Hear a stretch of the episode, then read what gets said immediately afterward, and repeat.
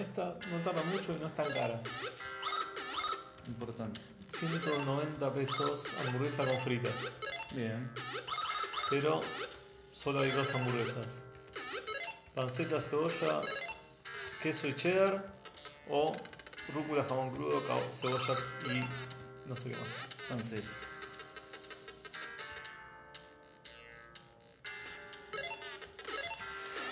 No, la puta madre.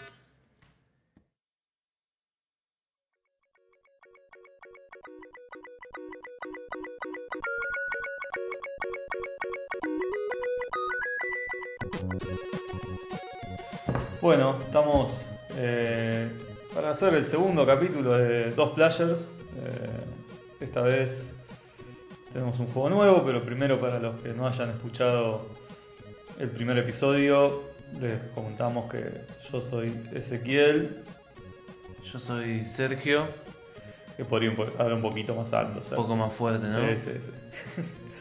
Eh, somos los editores de revista Ripley, revista que están moralmente obligados a ir y comprar en este mismo instante si están escuchando este podcast. Ya se van a suscribir, Y- seguir en Twitter, en Facebook, todas las redes.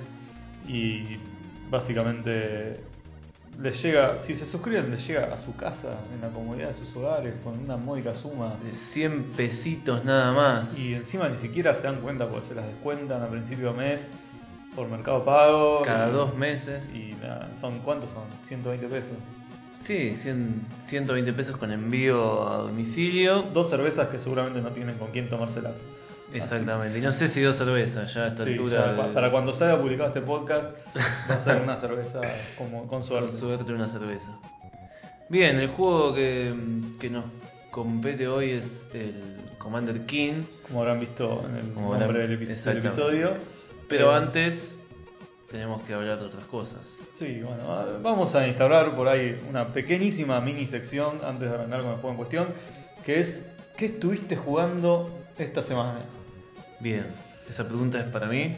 Y empezá vos. Bueno. Eh, para los que no me conocen, yo soy un super mega fanático de Sega.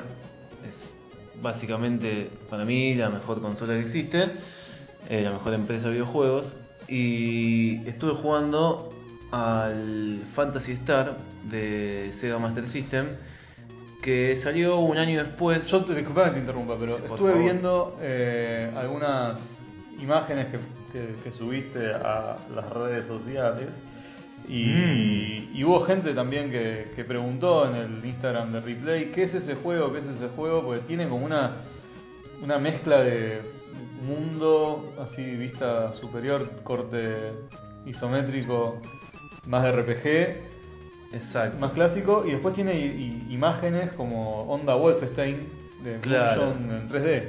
Eso es lo, lo novedoso del juego ese, siendo que es una consola, salió para una consola de 8 bits. Es un juego que salió, si no me equivoco, un año después del Zelda. Y es básicamente muy parecido a los a los Final Fantasy. De hecho, sale un poco en respuesta a todos los RPG que estaba sacando Nintendo. Pero lo que tiene de, simpático es esta cuestión de que cuando entras a los dungeons, a diferencia de los dungeons del Final Fantasy o del, Zelda, en estos dungeons se te pone el juego como si fuera un FPS. Y lo cual está, es muy interesante porque estamos hablando de, una consola de 8 bits y te da una cierta ilusión de mundo 3D cuando es todo más plano que, Doom. Eh, pero está bueno porque además eso, a diferencia del Final Fantasy, hace que verlo así en primera persona te marea mucho más. Te marea, es, los dungeons hacen mucho más laberínticos que, que viéndolos como si fueran en Final Fantasy o en el Zelda, que tenés como una Claro, la cierta. navegación es en Claro, primera persona. Es en primera persona y o, o te guías por tu instinto de laberintos o te pones a dibujar mapas como se hacía en algún momento de nuestra infancia con algunos juegos así. Bueno, de hecho, antes de, de los juegos con gráficos, o sea, mucho, mucho antes, estaban las aventuras conversacionales que mucha gente lo que hacía cuando las jugaba era ir dibujando en un cuaderno por ahí el mapeo y, Claro, sí, sí. y ubicarse con eso. Sí, yo he hecho eso en algunos juegos, en el, en el Elvira 2, que también tenía in- instancias de laberintos. Que tenías que hacerte un mapa porque si no te morías perdiendo porque era imposible de, seguir el camino. No, estuve jugando un poco a ese. Básicamente fue el único juego que le pude dedicar un tiempo en la semana. Y la verdad está muy bueno. Es un juego que está ambientado en. en- es un ambiente de ciencia ficción. eh, que igual, no sé, estás en el espacio y esas cosas así, pero estás en un planeta matando insectos, monstruitos así. Que no deja de ser un mundo de fantasía, que lo de ciencia ficción es solamente que aparece una nave de vez en cuando. y- Personaje y que el personaje es una mujer. Eso te iba a decir, me, me- llamó la atención. Es uno de los. Si no entendí mal, creo que es uno es el primer personaje femenino protagonista en un, en un RPG. Habría que corroborar eso, pero según Sega. Juego que no tuvo, no tuvo continuación, no tuvo nada más. No, sí, sí, sí, Ah, como que no tuvo. Salió el 2 también para Master System, después salieron creo que una, una reversión para, para Genesis, después para Dreamcast salió el Fantasy Star Online, que fue uno de los primeros RPG online en consolas, si, si no fue el primero. Y bueno, ese incluso hoy en día se sigue jugando en... Hay unos loquitos que levantaron, la- levantaron una red de, de Dreamcast y se puede jugar un montón de juegos en Dreamcast que nada, te- tenés que tener una Dreamcast, tenés que tener un montón de aparatejos para conectar esa máquina a una red actual. Porque todo eso se conectaba por modem. Tenés que tener una Dreamcast que ande además. Que, Que ande, porque se quemaban eh, esas consolas como loco. Sí, sí. Pero bueno, eh, yo no, no sé, no nos pusimos de acuerdo, pero vos decís que estuviste jugando un RPG de Sega para hacerle la contra a los de Nintendo. Yo estuve jugando justamente al Legend of Zelda, el Qué original. casualidad. Sí. Eh, yo la verdad que soy también bastante del club de, de la, de Sega, pero la NES tiene un, un lugar muy grande en mi corazón. Y puntualmente estoy haciendo como una revisión de juegos de NES que no salieron o, o no tuvieron mucha eh, circulación acá en Argentina eh, cuando yo era chico. Entonces estoy revisitando algunos clásicos de NES que me perdí por vivir en el tercer mundo. Eh, que nosotros ahora le decimos NES porque somos cancheros, pero en realidad toda la vida fue Family. La Family. La Family, que era la clónica, digamos, eh, que llegaba a, estos, estas tierras sudamericanas. Claro, en mil y un formas distintas además. Clonada de la Famicom japonesa, ¿no? Que, venían toda China, pero digamos nuestra, nuestro Family por lo menos se parece un poco más a la consola original japonesa, eh, con esos colores bordeaux y, blanco medio gallinas que, que venían del oriente. Eh, cuestión que bueno, estuve haciendo revisión, revisionismo sobre algunos de estos juegos y me, me crucé con el Legend of Zelda, que claramente es un juego que no llegó acá porque tiene una feature que lo distingue de la gran mayoría de los juegos de- de NES, que es que tenía memoria. O sea, uno puede grabar la partida y no, no, no- no tanto puede como debe grabar la partida porque Es un juego eh, largo. es un juego muy largo y en el que morir es un garrón y no, no- o sea, es algo que pasa bastante seguido y básicamente sin, sin la memoria no, no se podría y no se puede pasar una sentada. Claro, pues lo que sucedía era que circulaban muchos cartuchos, falopa sobre todo, pero esos no llegaron. Los, los clónicos de, de Zelda, los clónicos de sé si Castlevania. no sé si hubo clones de esas cosas en algún lugar del mundo. Sí, Porque- sí, creo que hubo, porque todos esos cartuchos que llegaron acá con todas esas tapas bizarras, eh, si te acordás estaban catalogados, tenían una letra y un número. Y hay un catálogo de todos esos juegos de- con, con sus letras y sus números, pero acá llegaron algunos, no llegaron todos. Los Zelda, Castlevania y un montón más no, no llegaron. Metroid. Una lástima porque son todos juegos la verdad que bastante buenos y son los que le dieron un poco el, prestigio a la consola, pero bueno, en fin. Este, hoy no voy a decir nada que no se sepa, es un juegazo, no, no hay con qué darle. Eh, me, llam- me llamó muchísimo, pero muchísima atención lo difícil que es al principio. Yo sí he jugado otros Zeldas a lo largo de mi vida. Eh, puntualmente jugué mucho el to the Past de Super Nintendo, obviamente emulado porque no tuve una Super Nintendo. Claro. Eh, Pues, pues pobre. pues pobre. Eh, y también jugué al Ocarina of Time y al Majora's Mask de, de- de 64. digamos que acá es donde empieza la leyenda de Zelda y la leyenda de la franquicia, de una de las 3, 4 franquicias más grandes de Nintendo. Eh, me llamó esto la atención como lo difícil que es, no me había pasado con otros juegos y lo, bueno, lo sin piedad que son estos juegos de 8 bits a veces. Sí, sí, no, no, no te, no te dejan No te nada. perdonan. Yo solo jugué a. Pese a ser un fanático de Sega, he tenido una Game Boy, porque a los 10 años mi hermano tuvo la brillante idea de regalarme una Game Boy. Y alguien me ofreció un canje de. Me prestas el Mortal Kombat 2 y yo te presto el Zelda. Que en su momento me pareció una buena idea, pero después me di cuenta que no me gustó el juego y no lo vi nunca más a esta persona.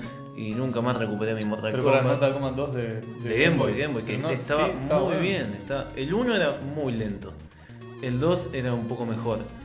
Eh, pensá que tener 10 años y jugar Mortal Kombat en- sentado en el baño era como algo Sí, demasiado. Igual un día tenemos que hablar de, de la Game Boy, podemos pensar en un capítulo de Sí, la Boy sí, porque, totalmente. Es una porque cosa muy tenemos, extraña. ideas, tenemos ideas muy... Sí, vista ahora es como. sí. No, no se entiende cómo funcionó tan bien. Tenemos ideas muy pesadas sobre la Boy. No, no vamos a adelantar nada, pero no nos vamos a meter en ese quilombo ahora. Eh, pero bueno, nada, está bueno eh, revisar algunas cosas. Eh, este juego en particular, lo que me llama la atención, además de lo difícil que es, es que ya están por ahí todos los elementos de la franquicia Zelda de alguna manera, claro. Como muchos de los armas, muchos de, de los enemigos, eh, muchos de los secretos y de, la manera. Bueno, está esto de que hay un mapa gigante que recorrer y no hay muchas indicaciones. Eh, el, el mundo está bastante bien implantado, o sea, muy, muy, muy interesante como juego para analizar cómo es su diseño y, y- y lo pionero con muchas cosas. Increíble, no estoy diciendo nada de nuevo muy revelador porque todos sabemos el lugar que tiene la franquicia en la historia de los videojuegos, pero para mí muy grata sorpresa, eh, muy, muy alegre jugar esto. Todavía no me puede pasar, estoy medio trabado y medio de a poco, pero bueno.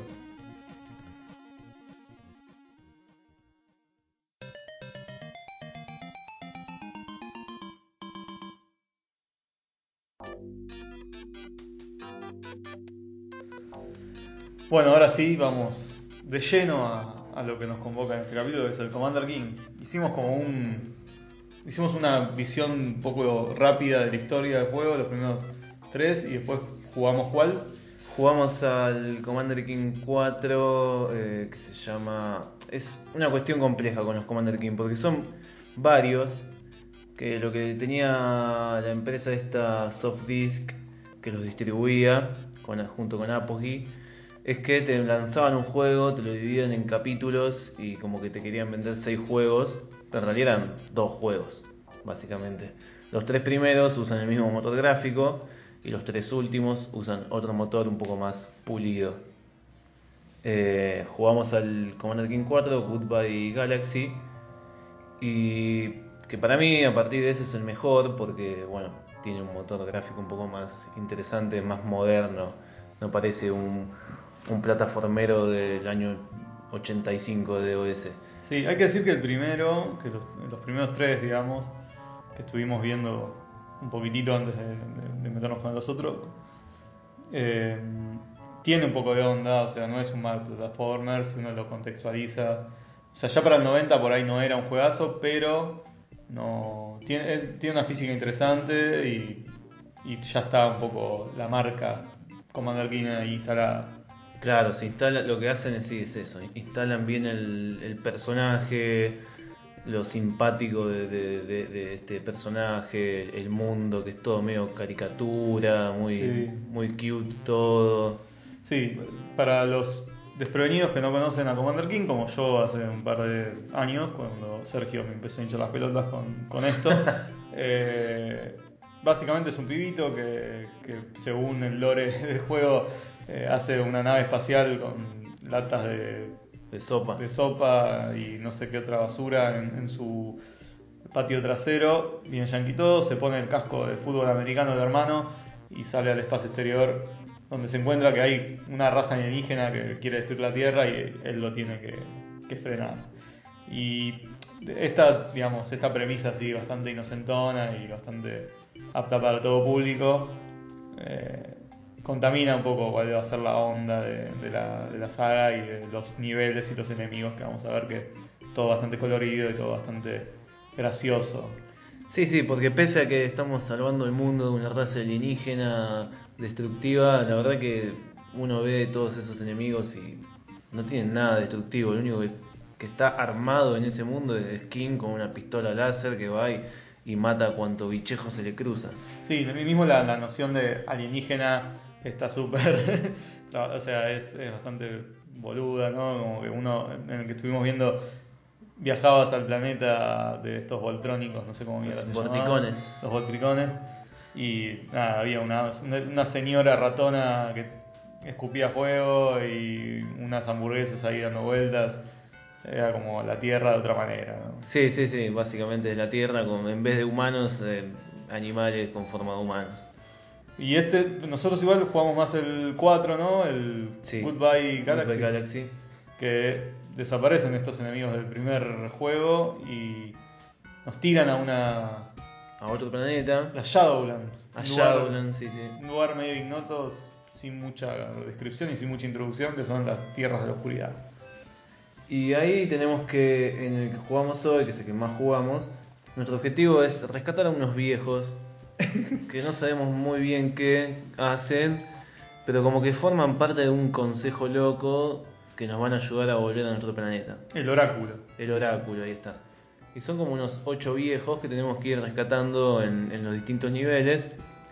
Y... Son unos viejos que parecen, vuelvo a lo que hablábamos en la introducción, parecen los viejos del Zelda, o sea, están todos Sí, vestidos sí, túnica muy- roja, muy igual. barba gris, que es el viejo, o sea, lo que uno diría es el viejo de cualquier videojuego. Claro.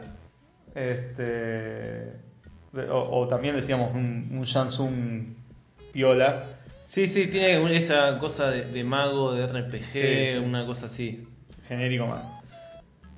Y nada, tenemos que rescatar a estos viejos en los distintos niveles. Y lo, lo a mí lo que me gusta de este juego, primero, bueno, la estética que tiene me parece hermosa. Los sprites son muy lindos todos. El personaje a partir de, de este Commander King, como cambia el motor gráfico, eh, tiene una física más pulida. El, el King tiene unos movimientos más lindos, se queda quieto y se queda. Cuando se queda quieto, por ejemplo, se deja de mover y, y saca un libro, se pone a leer, como eso lo hacen otros personajes también. Antes de entrar, perdón que te interrumpa, antes de entrar a estas cosas más técnicas, me gustaría saber por qué elegiste este juego y por qué para vos es tan significativo.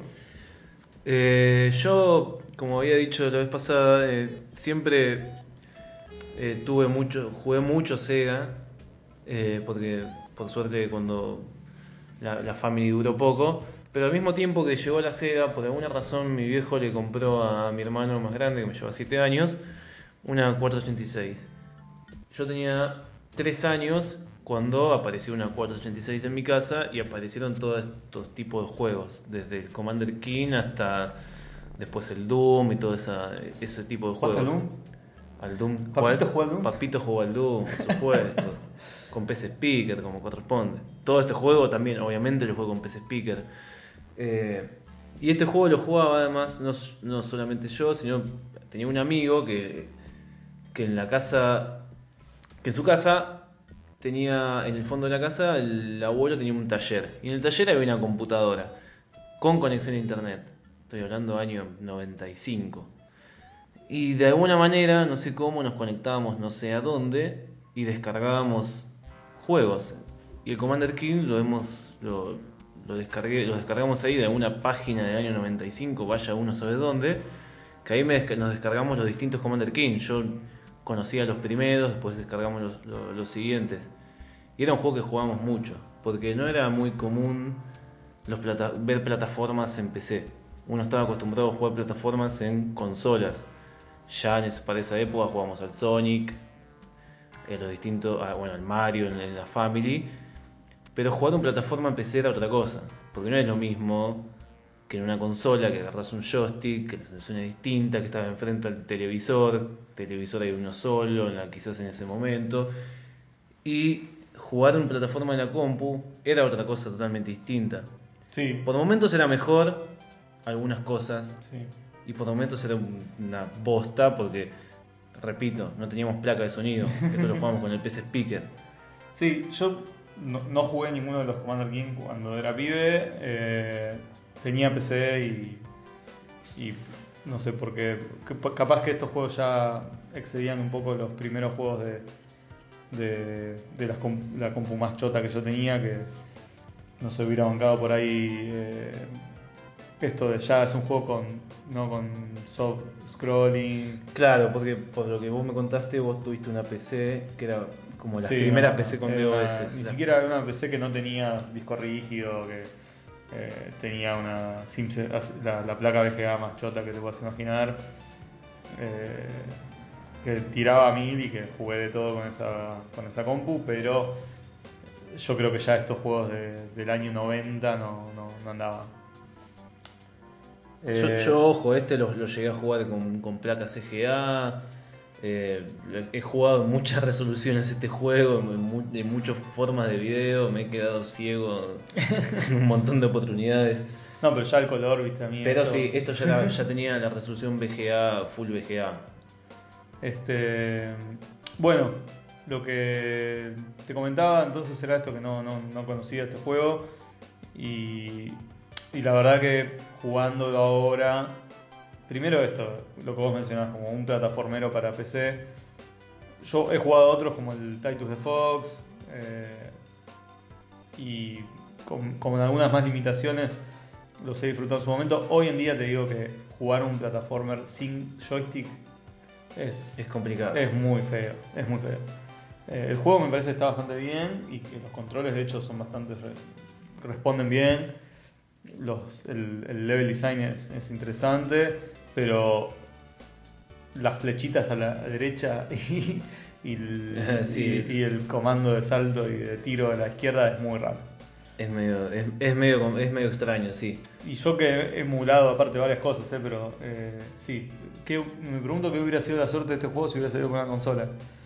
Sí, sí, yo creo que hubiera sido un, un muy buen juego, porque la verdad que es, como decís vos, el level design es muy bueno, ahí está la mano de Romero, Eh, es muy bueno lo- los diseños de los mapas, eh, los, los puzzles que tiene, porque no es solo plataforma ir avanzando, saltando, agarrando lo que sea, sino que tenés unos pequeños puzzles que tenés que agarrar las No, no, llaves. de hecho está muy bien hecho la exploración de los niveles. Esto es algo de lo que yo por ahí más le rescato del juego de haberlo jugado.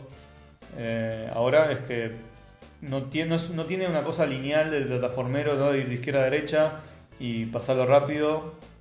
Y si querés, no sé, eh, hay como dos escuelas de, de plataformer. Una más Mario de explorar este nivel y encontrar los minigames o los secretos. Y otra más Sonic de pasarlo a las mil gomazos de izquierda a derecha y en el camino te vas a encontrar lo que necesitas. Claro. Dicho sea de paso, este tiene niveles que son de derecha a izquierda. Ah, sí, bueno, eso justamente. Como rompe tanto esa convención del plataformer de pasar del punto A al punto B, que a veces justamente los niveles empiezan a la derecha, tenés que ir para la izquierda. Hay algunos eh, como casitas a los que puedes entrar, hay como puertas también donde cambias de escena. Eh, y mismo dentro de una sola escena, de un solo espacio, no se trata de llegar del punto A al punto B, sino que tenés que ir a buscar Un las viejo. llaves para Para recargar un viejo. las llaves para pasar una puerta que te da otra llave, o sea, como que los niveles, dicha, valga la paradoja, tienen varios niveles, no, no los puedes recorrer al principio de la misma manera que los puedes reco- recorrer al final, ¿no? Eso Sí, es sí. interesante, como Sí, que tiene una onda puzzle el juego. Sí, sí, que eso es algo que, que después uno que. Porque este juego está hecho por John Romero, Adrian Carnac, los genios de ID Software. eh, vos ves cosas acá que se repiten en Doom, que se repiten en Wolfenstein, mecánica de juego. Decir, no puede ser, porque esto es un juego de plataforma. ¿Qué tiene que ver esto con, con un FPS? Pero tienen un montón de cosas. Sobre todo, bueno, esto, de los puzzles, las llaves, hay cosas que se repiten, las áreas secretas está lleno de áreas secretas como el Doom y como el Wolfenstein. Sí, que ellos tenían una filosofía ¿no? de diseño de juegos en algunas cosas que decían, ¿no? Eh, el juego cuando te trabas o cuando ya no puedes seguir en una dirección te tiene que ofrecer algo en otra. ¿no? Como Sí, esa sí. idea de tridimensionalidad en el diseño del juego, no tanto en lo que explorás o lo que te mueves. eh, De decir, bueno, no puede ser un juego de siempre lo mismo, sino que cuando ya no puedes ir más en una dirección, te tiene que ofrecer otra. No Sí, puede haber un solo camino. Sí, de hecho, eso de las áreas secretas, ahora no me acuerdo si fue. Porque era un equipo que estaba eh, Romero, Karnak y Tom Hall, que era como el director creativo, si no me equivoco. Y Tom Hall no estaba de acuerdo con esto de las áreas secretas. Y Romero y Karnak le decían que sí, que tenían que haber áreas secretas por, por esto que decís vos, que, motiva al jugador, que, que, que es otro condimento más a la hora de jugar. Eh, es muy interesante nosotros cuando lo entrevistamos a, a Romero en el número 5 de Replay, eh, que hicimos un Skype eh, con él comiendo papitas, Muy divertido. muy divertido, muy amable.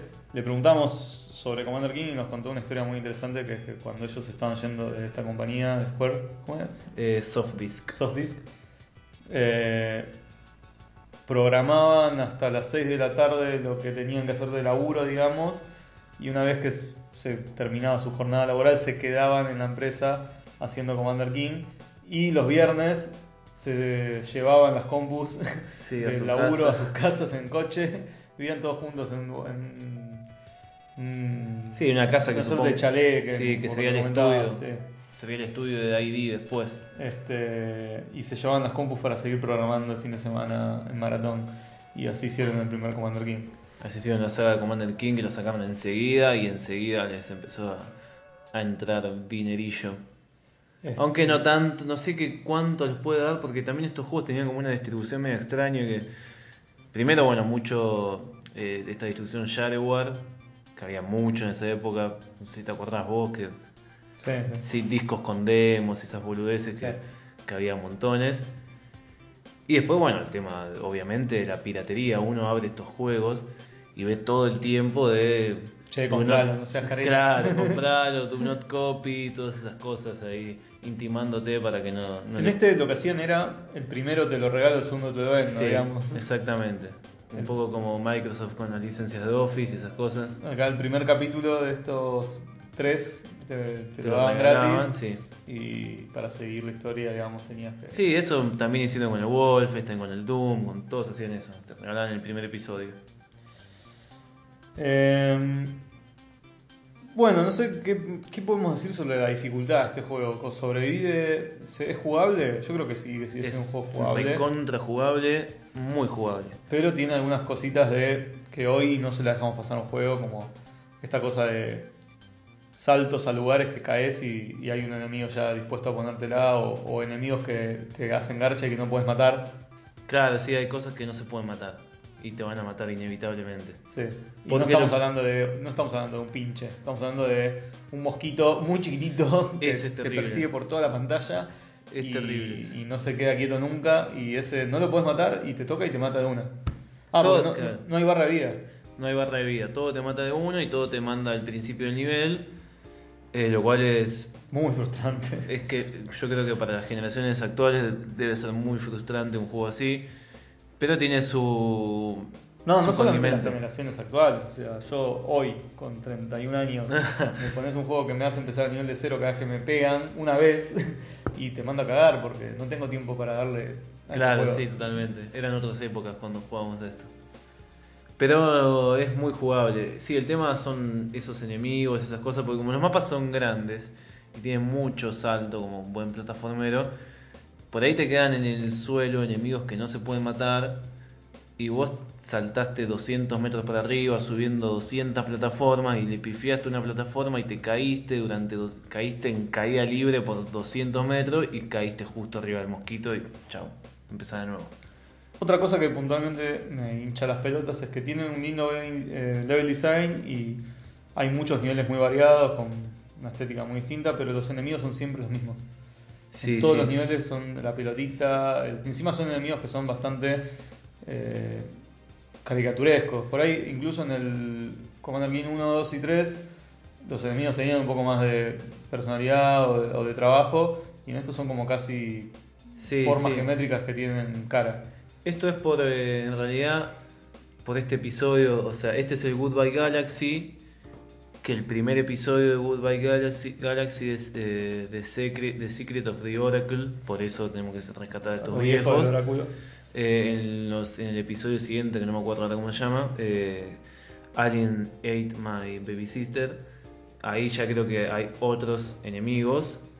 Mm. Y después hay otro episodio más donde está- está- es, es más bizarro todavía, porque está como en un mundo de vegetales y Claro. tiene que matar zanahorias. Bueno, igual flojo que. O sea, está bueno que el juego tiene muchos niveles y, y está muy bien el diseño, como que no, no se sienten iguales ni en pedo. Pero sí, los enemigos iguales en todo un juego es medio. Sí, es medio, es medio un vole.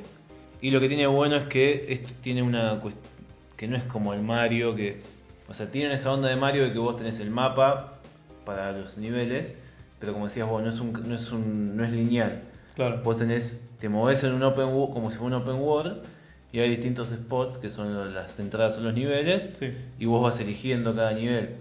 Y, no tenés- y lo interesante es que, bueno, vos tenés que rescatar a estos viejos, pero en el medio tenés que buscar algún, algún que otro ítem que te permite hacer algo en otro nivel. Por ejemplo, no sé, tenés un, un traje de buzo que te permite nadar para acceder a otras zonas del A juego que no el podías. agua, ¿no? Que- Un que sí nivel, me el, el clásico nivel bajo, bajo agua. Eh, el equipo es muy. Es, bueno, es todo el equipo de ahí que después hizo. Eh, Wolfenstein, que después hizo Doom. Está la música De de Bobby Prince. Bobby Prince, que está muy bien este juego también. Excelente. Bobby Prince tiene como una instrucción en, musical en cuanto a en nivel de jazz. Él- él era un músico de jazz. Unos, si, lees- si leen entrevistas, va, él cuenta que era del palo del jazz. Se nota en algunas canciones del King. Y después se nota de nuevo en el Wolfenstein. Hasta que, bueno, en el Doom cambia rotundamente. Lo cual es muy llamativo. ¿no? Uno no puede creer que el mismo equipo que hizo el Commander King es el mismo Sí, equipo que hizo el Doom. O sea, dos juegos que están en las antípodas. Sí, no, el- el- el- la imagen eh, aniñada por ahí, inocentona y, y graciosa de, de Commander King no tiene nada que ver con No, el no. heavy metal y los demonios y la Y sangre. la sangre y la, y carne reventando. ¿no? Sí. no. Eh, eso es, es muy interesante. Eh, bueno, antes de, de- de- cerrar, que quiero saber un poco cuál es tu, tu opinión general, y, y yo también voy a dar la mía del juego. Eh, hay como un ensayo previo a Commander King que es el Dangerous Dave in Copyright Infringement. Es una cosa hermosa. Cuando Adrian Karnak descubre, estaban fascinados por, los- por el Mario, básicamente, estaban fascinados por las plataformas que estaban saliendo para, para consolas. Cuando descubre que él puede hacer eso mismo en PC, genera este Dangerous Dave in Copyright Infringement, que básicamente es una copia del primer nivel del Super Mario Bros. 3, creo. Sí, sí. Eh, para demostrar que podían hacer el, el smooth, scrolling en, en PC, que hasta ahora no se hasta ese momento no se había hecho. Lo único que había era como el Rick Dangerous y Claro, claro. juegos. Yo justamente mencionaba hace un rato el Fight to the Fox, que era un side-scroller.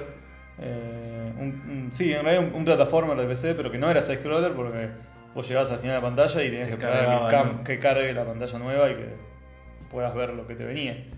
Claro, cuando ellos descubren que pueden hacer eso, ahí empiezan a largar juegos de, de, de plataformas a lo loco, no solo Commander King, sino que como ellos, ellos trabajaban para, eh, para esta empresa, como que arman ese motor gráfico que después esa empresa lo termina usando ese motor gráfico para un montón de juegos. Uno ve juegos de Apogee, tenés el Monster Bash, el Cosmos, Cosmic Cosmo, que son todos juegos que usan casi un mismo motor gráfico, que es el mismo motor gráfico que, gráfico del Commander King, que está basado en el mismo en lo que hizo Adrian Karnak.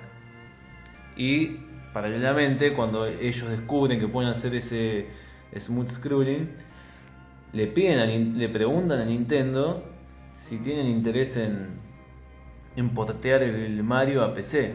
Es como un, che, mirá lo que pude hacer. ¿Te- Claro, te, sí. te cabe? Sí, Y- justo a Nintendo no decir eso. Yo digo, tuvieron suerte que no los demanden, porque conociéndolo. Pero bueno, obviamente le dijeron que no y tuvieron que hacer su propio side-scroller con juegos de azar y mujerzuelas. y ese fue Commander King. Que la verdad, sin, haber ten- sin tener el apego emocional que tiene Sergio, a mí me parece que no es un gran plataformer, si lo tengo que comparar. Eh. Y no, si lo tengo que comparar con los plataformas que me formaron, eh, no, no me- ¿Sabes que me da la sensación que es un juego que jugaría cuando estoy. eh, cuando Sí, jugaría de Kerusa en la hora de computación. ¿Entendés? Como, Totalmente. eh, sí, si no me ven, eh, me pongo a jugar eso. Pero que no en mi casa no jugaría ni en pedo.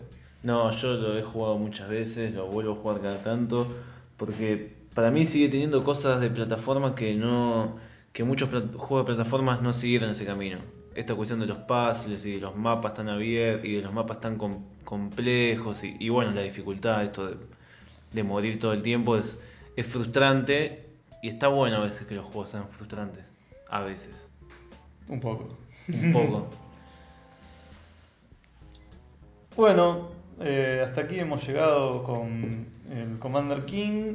Eh, nuestra próxima misión tendremos un otro juego de acción barra aventura barra falso plataformer eh, que es el Rick Dangerous. Este propuesto por mí.